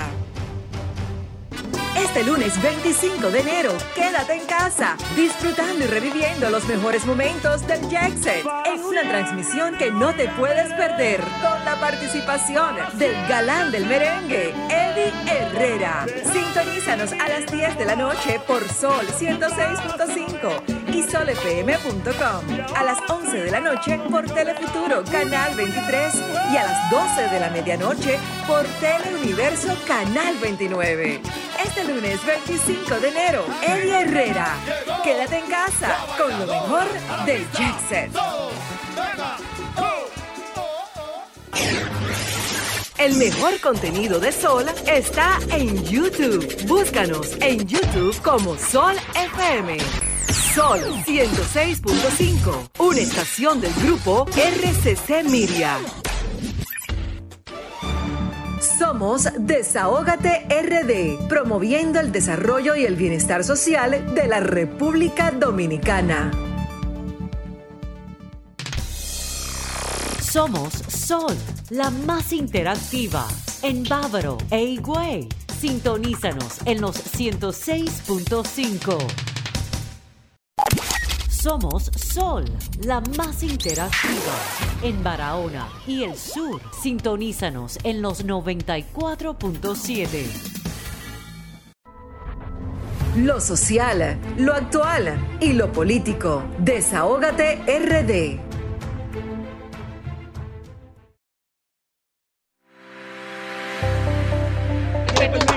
Continuamos con su espacio Desahógate RD por Sol El profesor dejó 106.5. este- este- la más cabina- interactiva. Brillante, el profesor dejó brillante. el- el- la pista caliente. Así es. Y también Vianero se quedó caliente para Yuli Vélez, que acaba de llegar.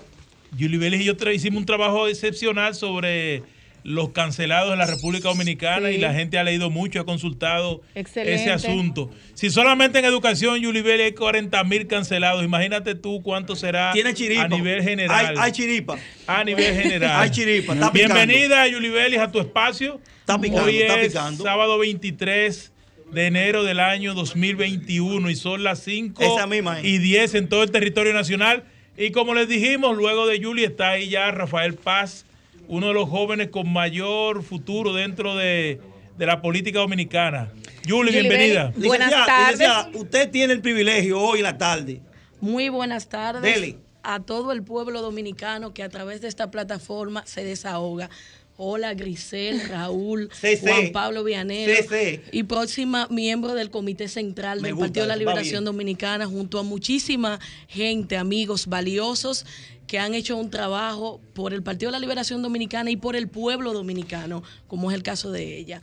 Señores, eh, como dice Raúl, ha generado mucho impacto las cancelaciones masivas y nosotros desde este espacio hemos venido haciendo un aporte de orientación y de consultas gratuitas a las, a las personas que están sufriendo desvinculaciones. Pero hay otro tema que Raúl lo comentaba al inicio y son las compras públicas que se vienen desarrollando. El tema de las compras de urgencia, nosotros entendemos que se está haciendo un abuso dis- indiscriminado. Porque, tal y como establece la ley 34006, las compras de urgencia son aquellas que no se programan en el plan anual de compras y que por lo tanto no forman parte de esas compras o contrataciones de bienes y servicios esenciales de la institución. Y voy a citar algunos casos porque yo me paso la semana viendo el portal de compras y contrataciones de la DGCP, donde todas las instituciones suben sus compras, y me parece alarmante que el PROMESECAR, el programa de medicamentos especializados de la República Dominicana, esté lanzando un procedimiento de urgencia de más de 500 son 500 millones y pico de pesos para comprar medicamentos. ¿Cómo Se supone que esto debe estar en su plan anual de compra y ya no hay excusa de que el gobierno pasado no lo programó porque todas las instituciones públicas a final de año deben planificar su- sus compras y establecer cuáles son los rubros que van a estar eh, requiriendo a fin de que los proveedores se preparen. Y no solo este caso, veo el Ayuntamiento de San Pedro de Macorís que contrata también para la recolección de residuos sólidos, que es una función esencial de los ayuntamientos. Emergencia de no por urgencia. A urgencia, perdón. Las urgencias son esas compras que no podemos prever al, al momento de que estamos planificando qué va a comprar no la se institución. Algo que, que surge de manera eh, necesaria, urgente, como su nombre lo dice, y verificando esos planes anuales de compra que se presentaron, en el caso de Promesecal están incluidos los medicamentos. De manera que aquí lo que aplica es una licitación nacional. Pero ¿por qué no se acude a la licitación nacional? Porque es un proceso muy riguroso el que aplica por el monto. Eh, La, la DGCP lanzó los, eh, los topes para los, las compras, estableciendo cuáles van a ser los montos específicos para calificar para cada una de las modalidades de contrataciones. Y para el caso de la licitación pública son 5 millones 400 mil pesos, de manera que ambos procesos deberían entrar en licitación pública. Lo que me preocupa es que la DGCP no está auditando esos procesos, no está supervisándolo, porque los mismos debieron ser paralizados inmediatamente si ya están incluidos en el plan anual de compra. Ningún bien, servicio u obra que esté proyectado en el plan anual de compra puede ser contratado a través de un proceso de urgencia, que no es lo mismo que los procesos de emergencia.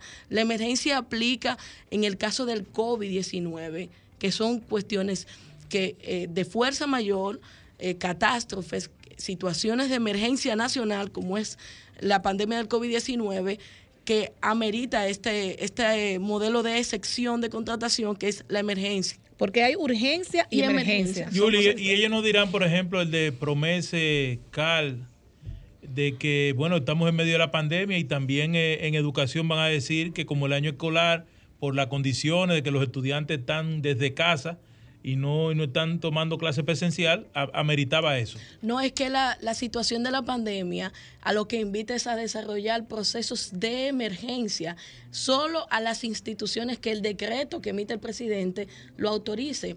Porque como son dos procesos de contratación diferentes, de acuerdo al artículo 6 de la ley eh, 300, eh, 34006, el de emergencia debe ser autorizado por el presidente de la República mediante un decreto, el cual autoriza cuáles son las instituciones que están debidamente habilitadas para desarrollar este tipo de procesos.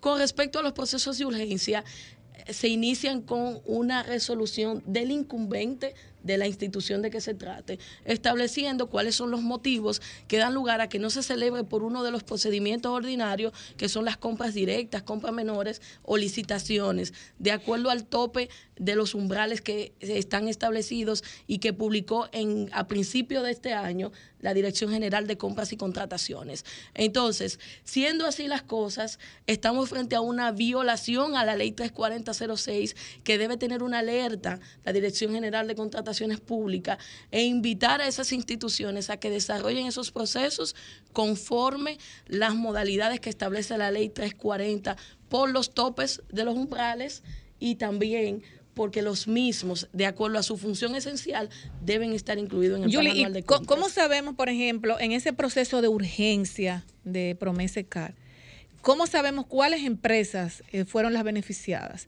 ¿Lo publican? Eso, ellos, ellos se guardan ya la, información, no la suben. ¿Cómo, ¿Cómo, nosotros, por ejemplo, podemos darle seguimiento a eso? De acuerdo a la ley 340, el artículo 4 que prevé los principios, uno de los más esenciales es el principio de publicidad el cual obliga a las instituciones públicas a que Karen inmediatamente deciden sobre la contratación de un bien, servicio u obra, presentarlo ante, el portal de compras dominicanas, que es supervisado por la DGCP. Una vez estos eh, están cargados, se establece un cronograma para el desarrollo de todo el proceso de contratación que incluye la fase en la que se van a presentar la oferta técnica y la oferta económica, cuándo cierra esa oportunidad para que los proveedores participen.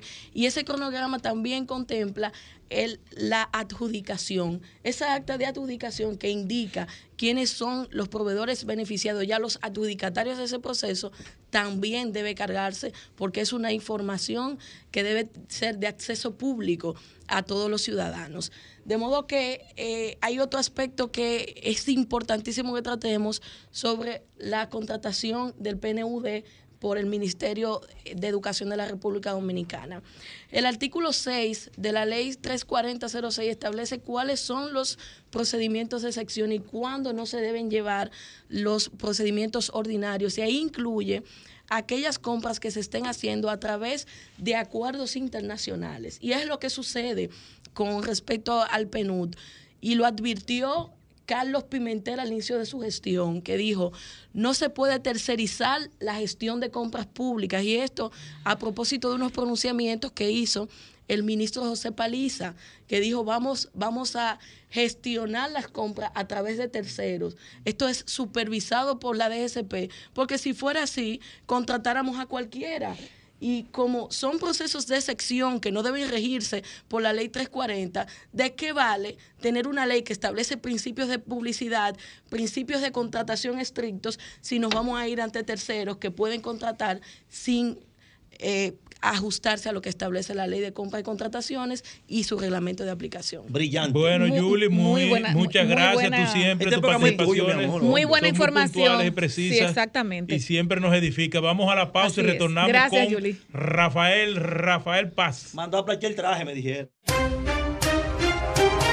Desahógate RD, tu revista social, comunitaria y política.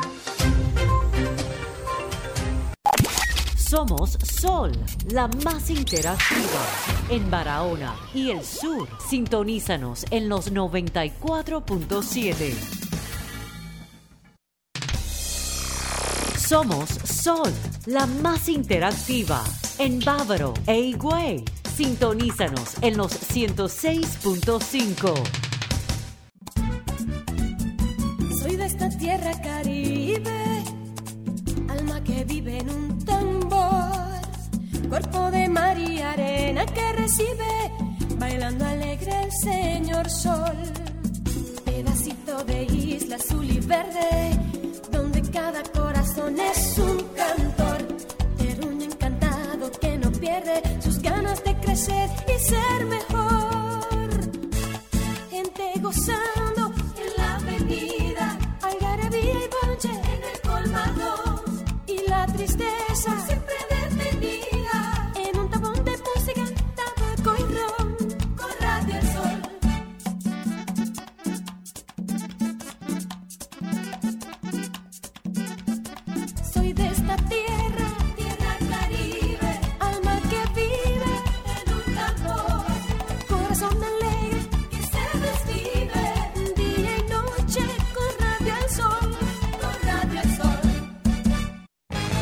Orgullosamente Dominicana. Sol 106.5, la más interactiva. Somos Sol, la más interactiva. En Santiago y el Cibao Central. Sintonízanos en los 92.1.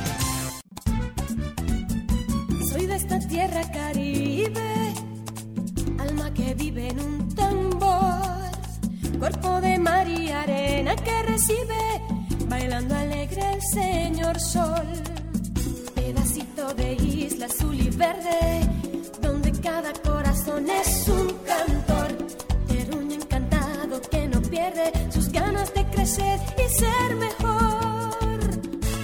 Gente gozando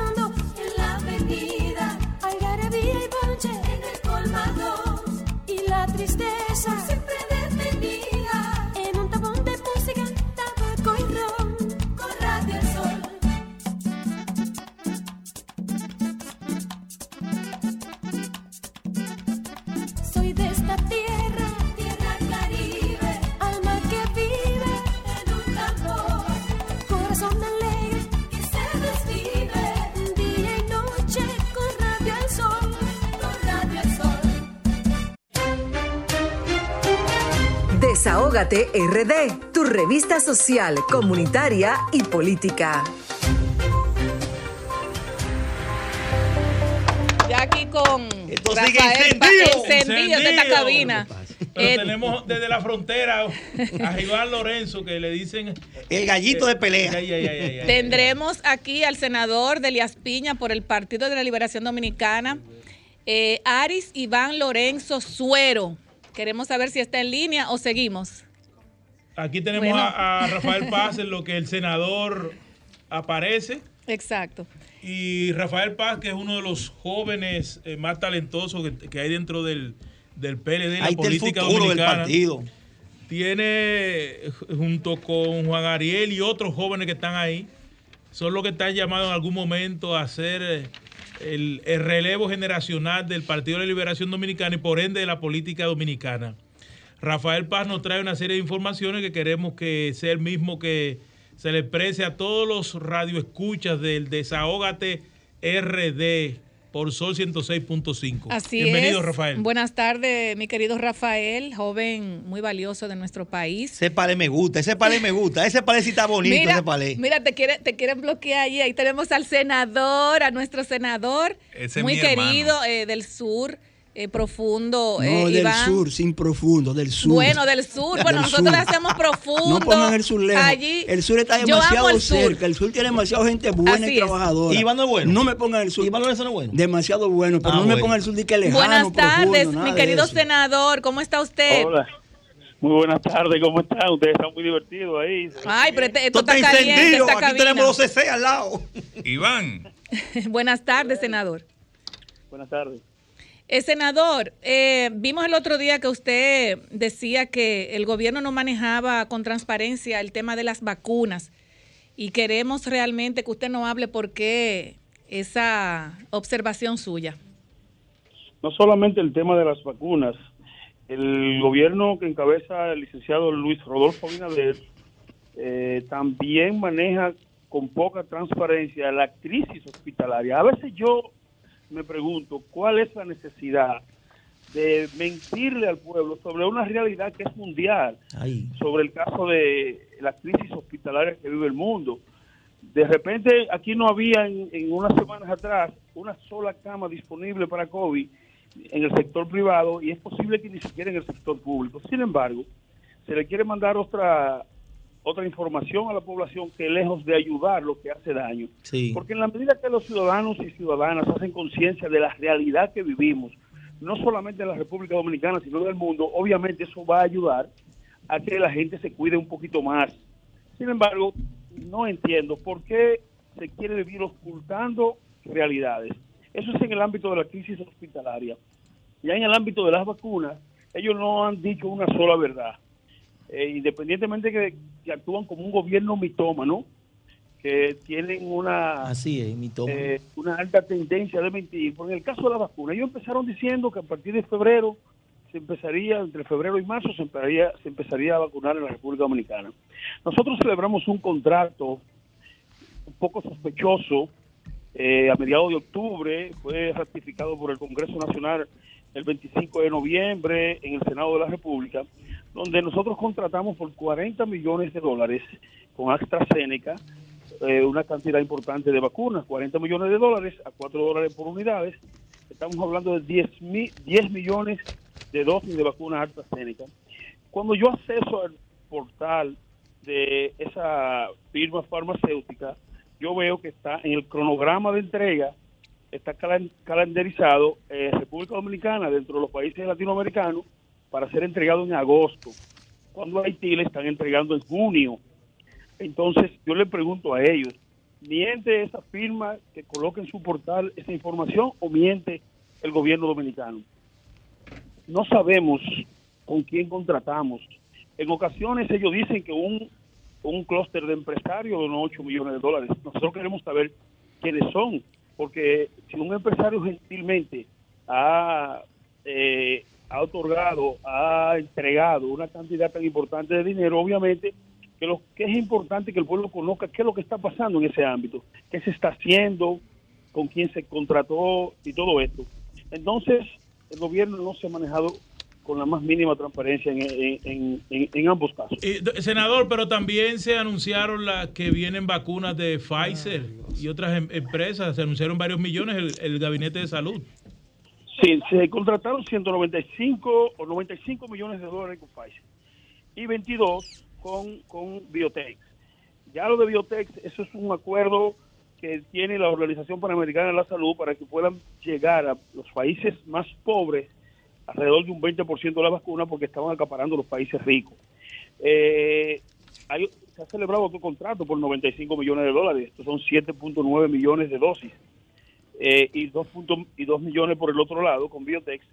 En definitiva, se ha contratado por muchos millones de dólares. Nosotros no sabemos con realidad cuándo empezaremos a vacunar. Al pueblo no se le ha dicho la verdad. Porque Y, una última pregunta, senador, de mi parte. senador, perdón, Raúl, Para que hay ahí. un tema, hay un tema para el senador Iván Lorenzo que parece que lo estamos olvidando. El 1 de febrero del 2001 se aprobó la ley 2801 sobre el desarrollo de la frontera. Esa ley termina ahora. Los senadores, los senadores la apro- aprobaron una extensión por 30 años. Los diputados devolvieron al Senado un disparate, una modificación que no se entiende.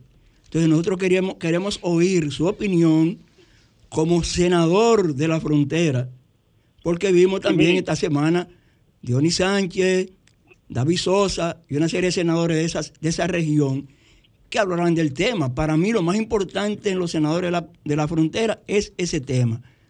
Díganos algo Sí, de eso, a- senador. Mire, esa ley ha sido torpedeada por un clúster importante de empresarios dominicanos que nunca le dieron tranquilidad a los empresarios que empezaron a invertir en la franja fronteriza.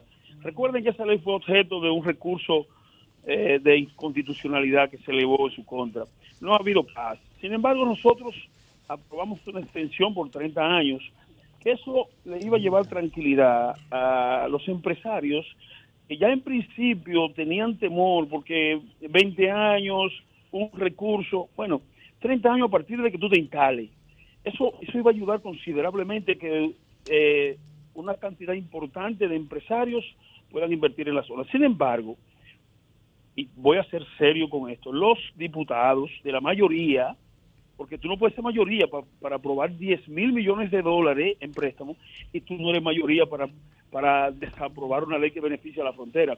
Los diputados del PRM se pusieron en contubernio con los empresarios que torpedean esta ley y han evitado su aprobación.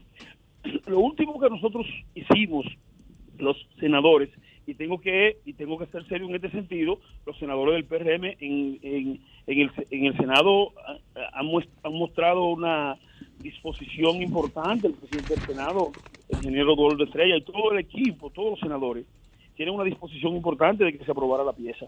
Sin embargo, los diputados, encabezados primero por su presidente Alfredo Pacheco, que la mandó a dos comisiones, no tienen la voluntad de que la frontera pueda subsistir.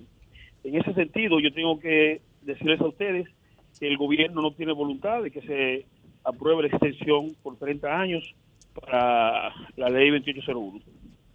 Senador, era, volviendo al tema de la salud, se le exigía mucho al gobierno ante- pasado que tenía que dar un informe para poder seguir aprobando los, los estados de emergencia. ¿Cuántos informes le ha llegado usted al Senado a sus manos sobre los estados de emergencia y qué dicen? Mire, a propósito de eso, eh, yo he censurado la irresponsabilidad con la que actúa el Partido Revolucionario Moderno. Lo último que ellos elevaron un recurso de inconstitucionalidad a las prórrogas de estado de emergencia. Nosotros hemos conocido alrededor de cuatro o cinco estados, eh, prórrogas de estado de emergencia. Y yo con mucho gusto, como, como vocero de la bancada minoritaria, con mucho gusto, eh, le pido a los senadores que lo aprobemos, porque nuestro compromiso, el PLD tiene compromiso con el pueblo dominicano, no importa quién gobierne. Las cosas que son positivas para el pueblo dominicano, nosotros las vamos a apoyar. Nosotros no vamos a actuar con resentimiento, eh, no vamos a no, no vamos a actuar como como ellos actuaron cuando nosotros éramos gobierno. Nosotros vamos a Pero están llegando los informes, senador. esos informes se leen, pero es una lectura comprensiva. Ahí nadie tiene la oportunidad de escuchar ni de valorar. Eso viene de- del Palacio, de la Cámara de Diputados, de nosotros. Eso no se valora real y efectivamente. Entonces, porque hay una mayoría mecánica que, que si tú exiges que, que eso vaya a una comisión, si exige que, que se pueda eh, discutir, obviamente no tiene la posibilidad. Pero en definitiva lo que yo censuro es la irresponsabilidad con la que ellos han actuado solo con la ambición de llegar al poder. Gran parte de lo que estamos viviendo con esta crisis, que la gente a veces no respeta y quizás minimiza la, la, el- realidad de esta, de esta gran crisis y de esta enfermedad, fue porque ellos le inculcaron al pueblo en su mejor momento que no, que será una cosa del gobierno de Danilo Medina y de los PLDistas, que no, que ese, ese- esa prórroga se pedía era para hacer política. Entonces, esas aguas trajeron estos lodos.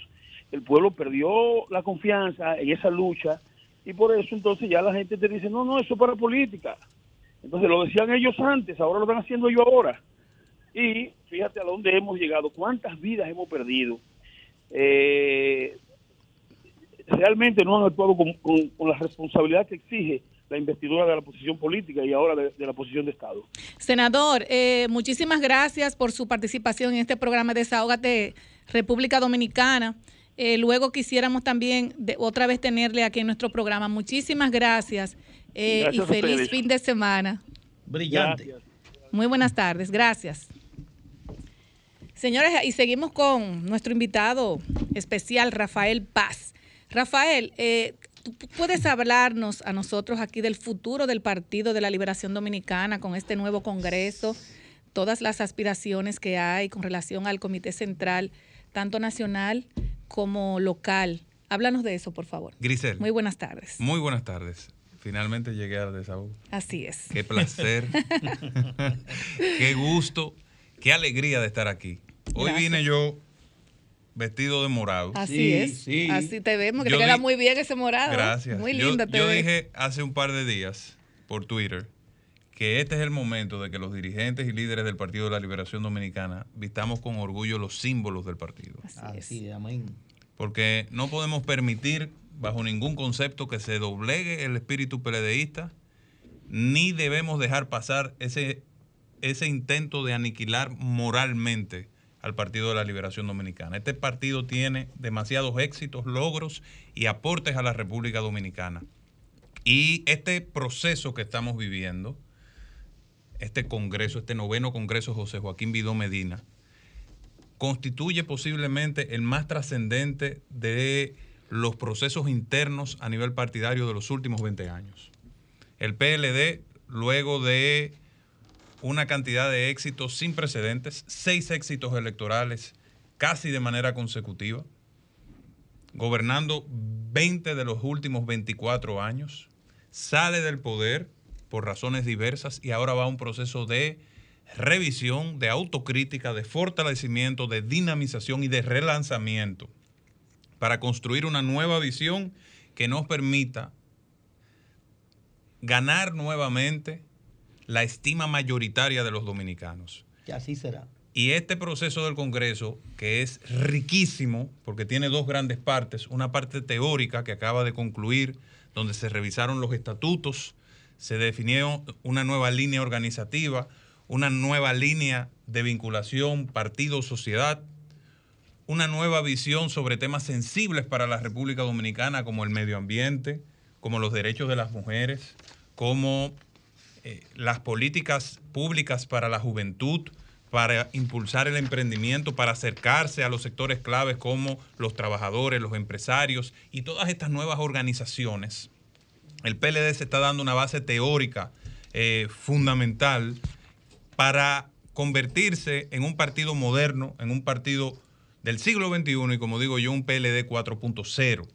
Pero para convertir todo eso que se definió en términos de visión en una realidad concreta, ahora tenemos que elegir nuestras autoridades, un nuevo comité central que se va a fortalecer y ampliar para que todos sepan, porque ha, ha habido quizás mucha desinformación alrededor de esto, con esta elección del comité central, el 60% del organismo va a ser nuevo.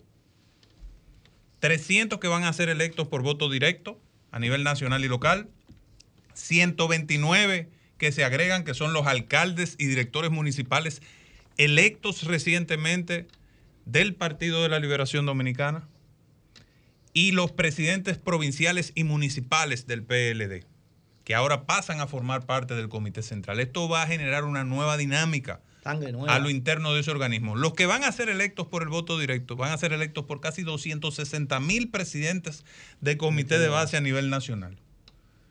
Y volviendo a nuestros orígenes, previos a ese congreso Mani Espinal, celebrado en el 94, el PLD va a elegir un nuevo presidente y un secretario general por el voto de su comité central que estará constituido casi por 1.200 miembros. Esto ha generado una, una revigorización a lo interno del Partido de la Liberación Dominicana. Todos los teléfonos de los PLDistas a nivel nacional están sonando cada 5 o 10 Hay minutos. lluvia de gozo. Lluvia de entusiasmo, un tsunami de alegría en el PLD con motivo de este Congreso. Y aquí estamos. Creo que me extendí un poco en la introducción. No, perdón, perdón. Yo quiero, quiero hacer una observación, Paz, compañero Paz. Dice que 20 años. El PLD tiene 37 años que no es un congreso. Real. El último congreso real del PLD fue el Mani Espinal, que usted lo citó. Por ejemplo, estamos celebrando el noveno congreso. El octavo congreso no se ha terminado. Porque hay una serie de resoluciones del octavo Congreso que nunca se miraron, que nunca se cumplieron. Elegir comité central, nos estamos agregando al comité central, por ejemplo, los síndicos, los diputados son de hecho el comité central que decían los estatutos antes que eran provisionales, pero ya son oficiales. Eh, el- el- por ejemplo, la, la consulta que hubo, bueno, yo la pongo entre comillas y me- y me disculpan, y me disculpan. El secretario general del partido, el presidente del partido, debieran ser electos por el voto universal.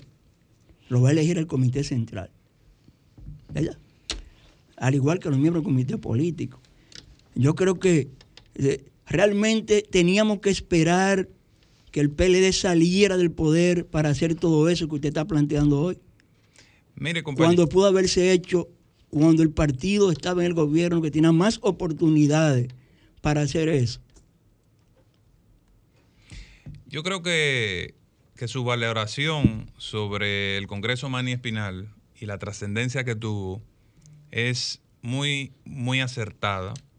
Yo creo que usted coincidiría conmigo si yo le dijera que el periodo donde el PLD tuvo mayor fortalecimiento como institución en términos de su desarrollo orgánico fue precisamente entre 1973 y 1994. Durante esos 21 años, los principales ejecutivos de la organización, que eran el presidente y el secretario general, eran electos por el comité central de la organización. No un comité central de 1.200 miembros como será ahora, con una amplia base. Un comité central que tenía 35 miembros, que antes tenía 19 miembros. Significa que siguiendo la tradición de muchos partidos a nivel internacional, la mayoría de los partidos socialdemócratas, el Partido Republicano o el Partido Demócrata, en los Estados Unidos y otros tantos en Latinoamérica, ahora las autoridades internas la va a elegir el Comité Central del Partido, el organismo central. En ello no deja de haber democracia. La democracia puede ser directa o puede ser democracia indirecta, representativa. Y a mí, por ejemplo, que me van a elegir, que me voy a someter al escrutinio de 260 mil compañeros a nivel nacional, voy a ir con toda la legitimidad del mundo, como parte de ese compromiso con las bases del partido, a elegir el presidente que más le convenga a la organización y el secretario general que más le convenga a la organización. Yo creo que de lo que se trata todo es de entender que en el PLD, si algo tenemos que enterrar en este Congreso, es el individualismo y los proyectos particulares. El PLD tiene que volver a su naturaleza colectiva, a definir una visión país y una visión partido. Que todos nos coloquemos ahí y que luego entonces elijamos los candidatos que sean congruentes con esa visión colectiva y que sean la mejor representación del partido frente a la sociedad. Paz, y hay una situación. Tan pronto sale el PLD del gobierno, empieza, usted sabe, se arman una serie de expedientes para personas del PLD vinculadas al PLD.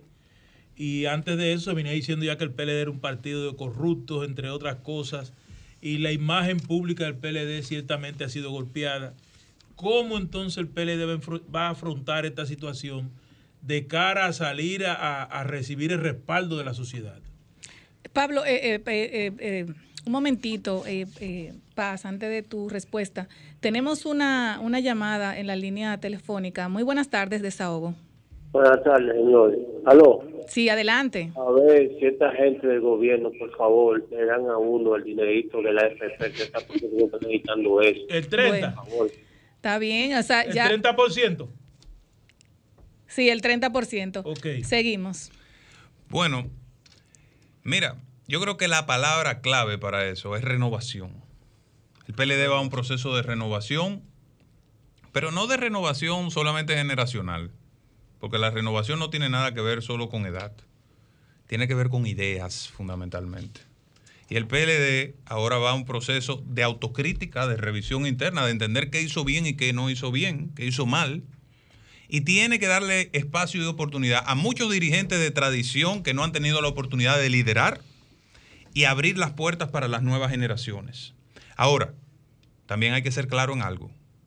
por cada peledeísta que haya hecho algo malo o que pueda demostrarse en justicia que cometió un acto de corrupción, hay 100 mil que son honestos, trabajadores, humildes y que tienen compromiso con la República Dominicana.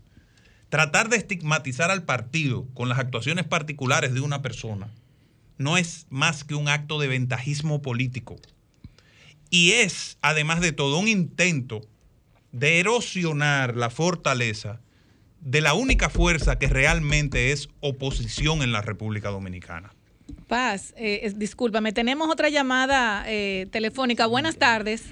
Ay, qué bueno, qué bueno. Un abrazo, Primitiva Maldonado de la Romana. Un abrazo para usted, del pueblo dominicano, y a ese gran invitado de oro, como Wow. todos los que van ahí, porque todos los que van son buenos. como Gracias. Gracias, Eh, Primitiva.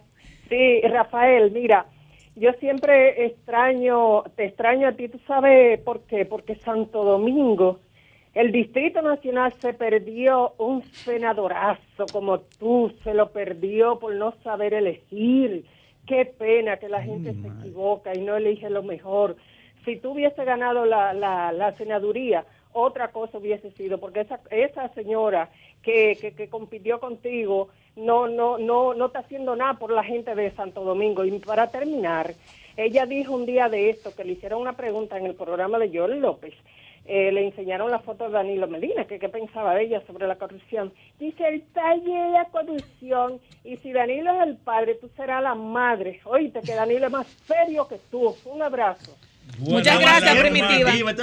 Adelante, de la adelante, romana. Paz. Nuestro invitado de hoy especial. Gracias, Primitiva, por tu valoración.